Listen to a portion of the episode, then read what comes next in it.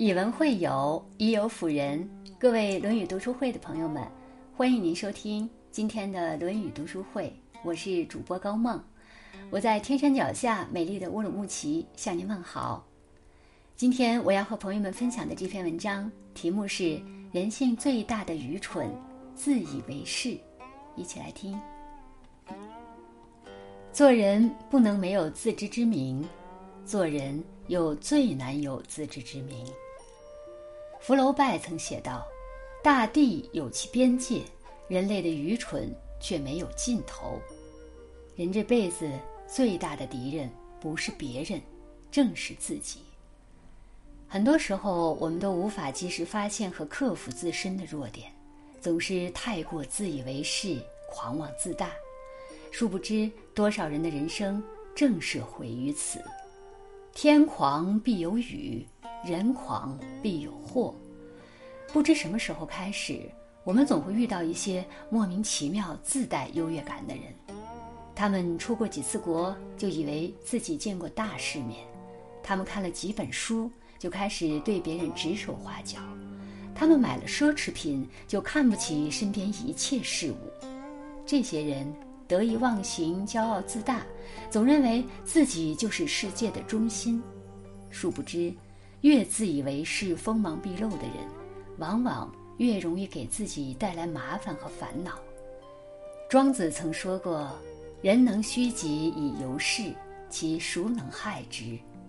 一个人如果过于狂妄，最终只会引火自焚。任正非正传一书里写过这样一个故事：当时华为新招了一个北大毕业生，这个毕业生第一天入职的时候。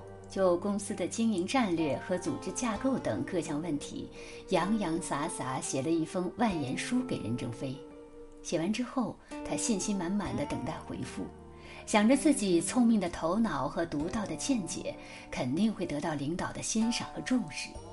没想到，任正非看完之后说：“此人如果有精神病，建议送医院治疗；如果没病，建议辞退。”其实，一个北大的毕业生本身就已经足够优秀了。但凡他低调一点儿、谦虚一点儿，不是这么自以为是，肯定会得到重用。但若像这样高调炫耀，把自己当做多么了不起的大人物，反而会招来他人的厌恶和反感，最终丢了面子和工作。这不是聪明，而是一种贸然的蠢。莎士比亚说过。愚者自以为聪明，智者则有自知之明。很多时候，你的自吹自擂，在别人眼里也不过是跳梁小丑般的哗众取宠罢了。只有谦卑躬行，才能不断进步。可惜，很多人只会陷在自我优越的感觉里，裹足不前，必然成不了大事。自以为是的人，下场往往都很惨。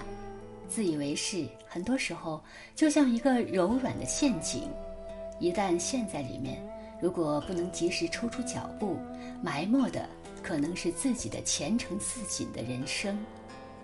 想想自古以来，多少人就是因为自以为是、自命不凡而自断了前途，最终身败名裂。赵括读了几本兵书，自以为打仗天下第一。结果上了战场之后，只能饮恨沙场。杨修自是学识深厚，管不住自己的嘴巴，胡乱上谏进言，平白丢了性命。马谡对任何人都不屑一顾，总是高高在上，最终丢失街亭，逼得诸葛亮挥泪斩将。像这样过于把自己放大、太得意忘形的人，下场往往都很惨，因为凡事有度。过犹不及。俗话说得好，自信是一回事儿，但是盲目的自信只会带来灭亡。一个人自信过了头，就成了自以为是，而那个时候可能离落魄也就不远了。所以，真正聪明的人都会理性的面对自己，他们懂得自己只是一个一日三餐的普通人，没有呼风唤雨的本事。也没有未雨绸缪的能力，就连哲学的奠基人苏格拉底，当别人称赞他时，他也只会说：“我唯一知道的就是我自己的无知。”还记得金庸在《书剑恩仇录》中写道：“情深不寿，强极则辱；谦谦君子，温润如玉。”人这一辈子最忌过度求满，凡事应当适可而止，聪明中难得糊涂，深情中恰到好处，刚强中不卑不亢，放下自己的自以为是，方能过好这一生。宽容别人，谦卑自己。做人越懂得放低自己的地位，谦逊和善，往往就越有福报。正如《了凡四训》中有言：“为谦受福。”孔子也曾说过：“君子不自大其事，不自上其功。”所以，为人处事最好的心态，莫过于不高看自己，也不低估别人。每个人都有自己的长处，也有自己的短板。若太把自己当回事，过于自以为是，最终吃苦的还是自己。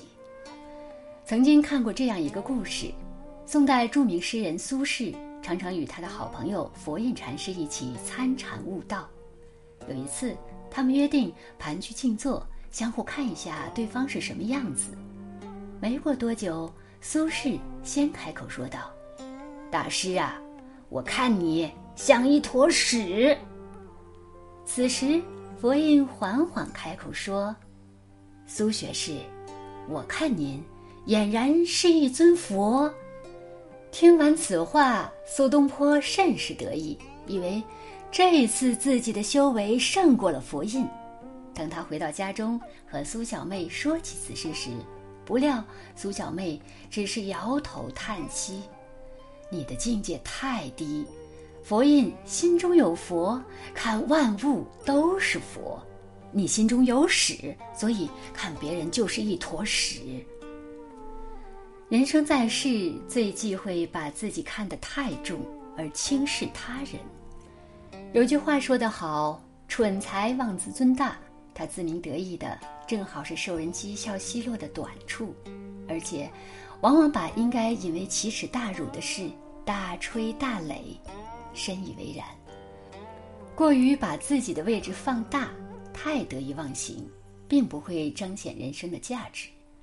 唯有不高看自己，不低估别人，以平等之姿相处，以平和之心相交，才能更好的笑看人生。所以，无论何时何地。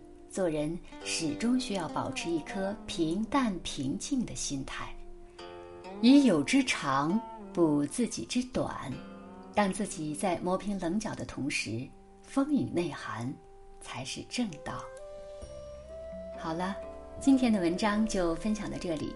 如果您喜欢这篇文章，欢迎在文末点赞再看，也欢迎您分享到您的朋友圈，让更多的人看到这篇文章。